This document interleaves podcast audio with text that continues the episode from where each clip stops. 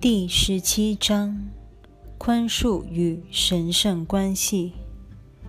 六、设定目标。一、具体实践圣灵目标的方法其实简单无比，毫无模棱两可之处。事实上，若要简单，必然不能模棱两可。所谓简单，是指易于了解。为此，方法必须清晰而明确。圣灵所设定的目标本是一般性或原则性的，如今他必须与你合作，把这原则具体化，因为运用之际不能不具体可行。他为所有的境遇提供了几个相当具体的指标，只是别忘了，你目前尚未领悟出这一些指标放诸四海皆准的本质。因此，这一阶段你仍需把这些指标逐一运用到每一件事。直到你的经验超越了目前的认知，方能万无一失地超越事件的个别性而掌握全局。二，当你碰到不太确定的状况时，首先应该简单的反问自己：我想要得到什么结果？我这样做究竟是为了什么？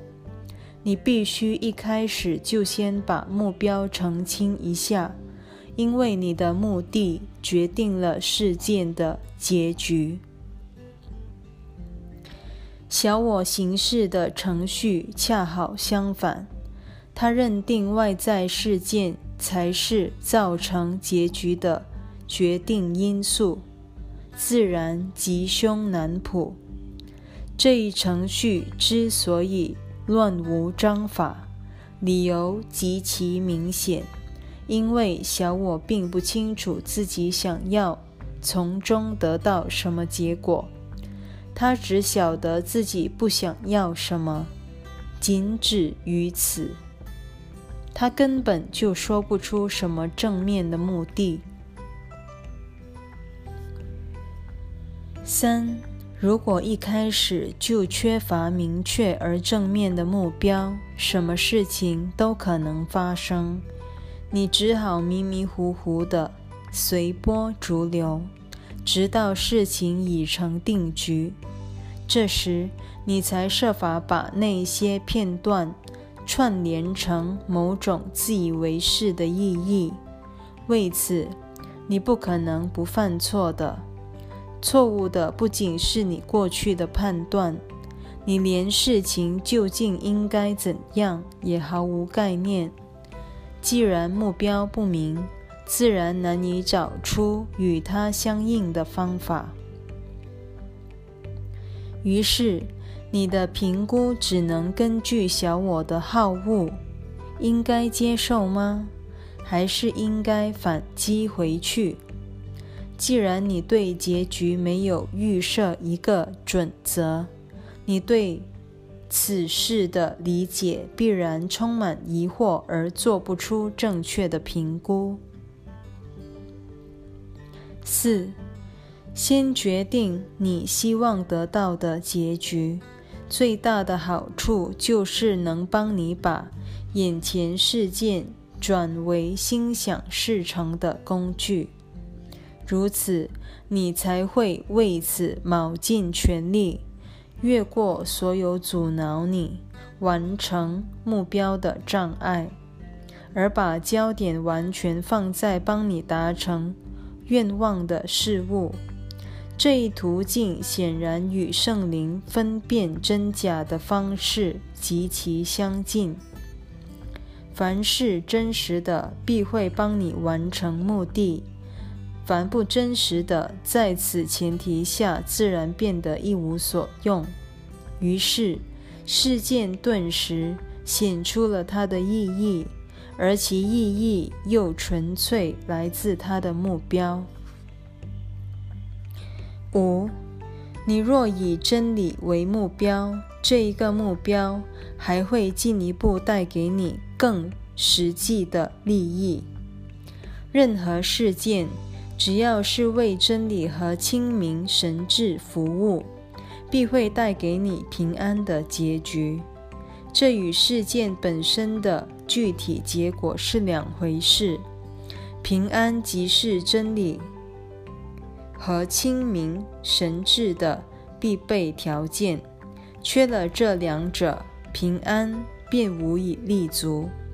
反之，平安所至之处，真理和清明神智必在，真理必出自真理。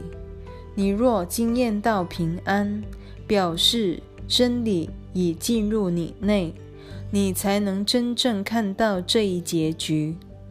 因你再也不被任何谎言蒙蔽，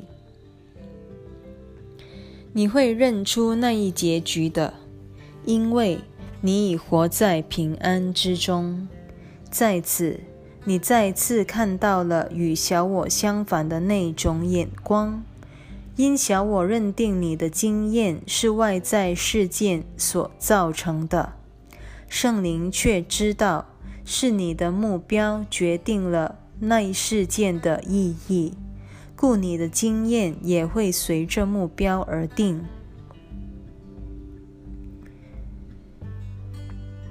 六，以真理为目标，确实需要信心。这一信心就包含在你所接受的圣灵目标当中，而一切也都包含在这一个信心里头。真理的目标置于何处，信心就会出现在何处。圣灵对每一件事都只会着眼于全局，他的目标凸显了一个事实。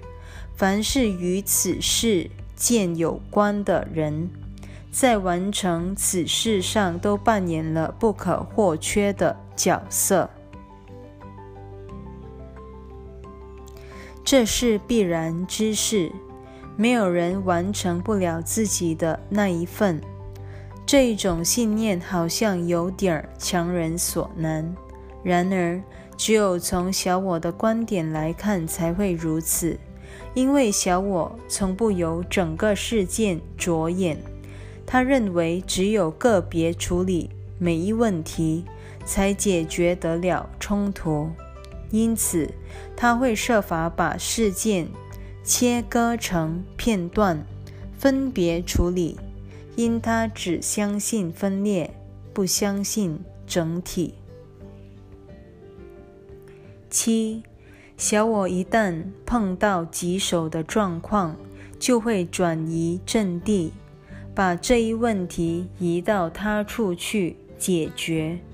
表面上，他也许处理得可圈可点，但这一种伎俩彻底违反了一体性，而使真理的目标变得暧昧不明。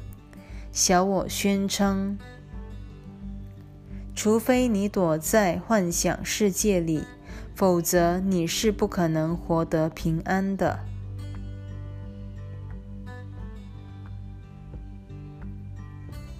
信心一遭到否定，真理便举步维艰，无法在它本来应在之处现身，使你无从了解真理之目标所赋予这一事件的意义。幻想出来的解决方案只会将人带入幻境，而真理是不可能进入平安幻境的。